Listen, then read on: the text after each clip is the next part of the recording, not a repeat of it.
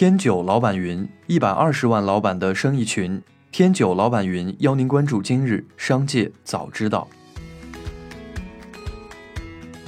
首先来关注今日要闻。从多位接触到 OPPO 公司高层的知情人士处获悉，OPPO 集团已经在筹备造车事项。与小米一样，OPPO 造车计划的推动者也是创始人陈明勇。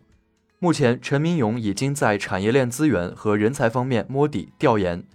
消息人士称，就在近两周，陈明勇会见了宁德时代中国乘用车事业部总裁朱威，双方畅聊数小时。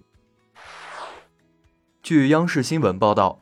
近日，网上反映演艺人员郑爽涉嫌签订阴阳合同、拆分收入、获取天价片酬、偷逃税等问题。上海市税务局第一稽查局已受理，正依照税收法律法规调查核实。据张恒此前披露的信息，郑爽在拍摄《倩女幽魂》时，原合同额原本为一点五亿，但郑爽要求涨到一点八亿，最后谈拢的价格为一点六亿。其中，洋合同约定片酬四千八百万，让郑爽以心仪翠山文影视文化有限公司签约艺人的身份逃避个人所得税；阴合同约定乙方向郑爽母亲实控公司增资一点一二亿，以此躲避限薪令。下面来关注企业动态。四月二十八日，一名接近沃尔玛的人士表示，沃尔玛打算将东北、华北区域的门店悉数出售给物美。价格三十亿美元，约合人民币一百九十五亿元。对此，沃尔玛方面回应称，传闻并不属实，谴责干扰企业正常经营的造谣传谣行为。四月二十八日，对于董事长王中军被限制高消费一事，华谊兄弟回应表示，相关公司不存在有能力但拒不履行的情形，是由双方信息沟通不充分、不及时而产生的误解。目前问题已消除。相关消费限制令已解除，法院等相关公开信息正在更新中。在北京卫视一条纪录片中，北京市人社局劳动关系处副处长王玲拜师外卖小哥，体验了一天送外卖的感觉。十二小时里，王林完成五单送餐，获得快递费四十一元。他累瘫在马路牙子上，表示太委屈了，这个钱太不好挣了。他说。我们小哥要有收益的话，必须要抢那么多单。比如他的师傅能同时送十五单。四月二十八日，美团披露已新开二十二场恳谈会，采纳十九条骑手建议，正在改善骑手的配送体验，并新增了申诉审核绿色通道、宝贝陪伴日两项帮扶政策。根据日经亚洲的一份新报告，由于无线耳机行业竞争加剧。苹果今年将削减 AirPods 百分之二十五至百分之三十的产量。针对彭博报道，万科在筹备物业管理业务 IPO 事宜，或筹资二十亿美元。万科物业回应称，万科物业没有上市计划。近日有报道称，曾经风光无限的私募总经理转型成为网约车司机。并通过几百条详细解读行业的短视频，成为一位拥有数十万粉丝的自媒体大 V。该司机老王回应称，当初做私募的时候也没有风光无二，风光无二的只有徐翔、王亚伟等人。离开私募行业，从现在来看还是明智之举。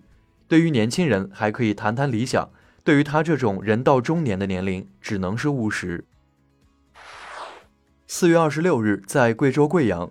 中国矿业大学地质系陈尚斌主任出差时，发现贵阳机场卫生间洗手台上布满化石残骸，后经地层古生物专家钱麦平博士鉴定，这是三亿年前的削头贝化石。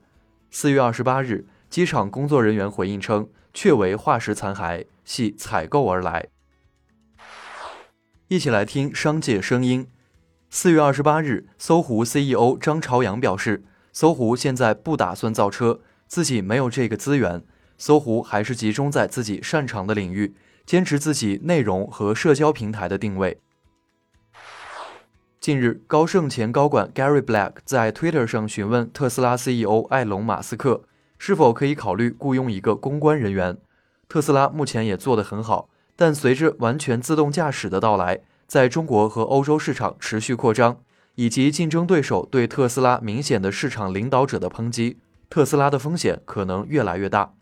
对此，马斯克回复表示，其他公司把钱花在广告和操纵公众舆论上，特斯拉则专注于产品。下面来关注产业发展动态。为什么宁愿拼凑也要连休五天假？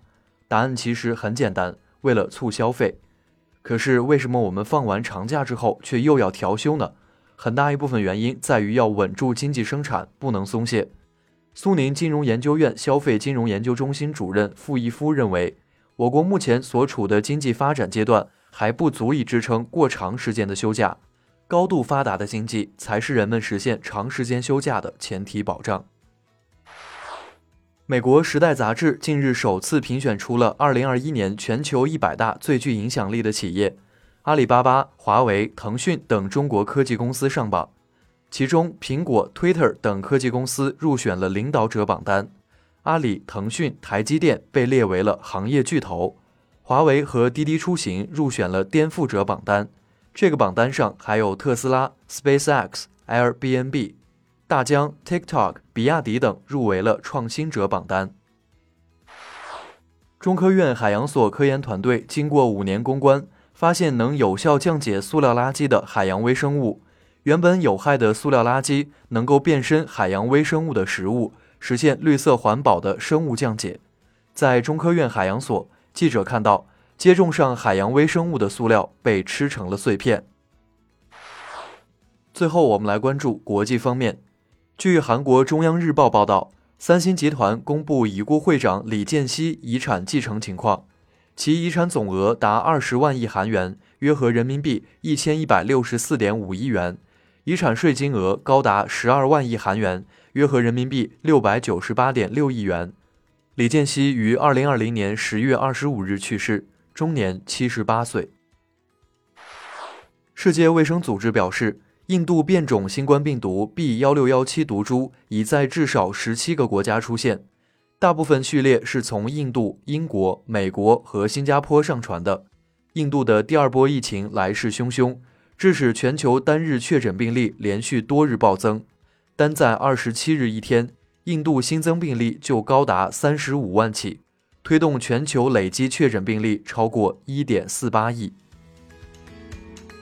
以上就是本次节目的全部内容，感谢您的收听，我们明天再会。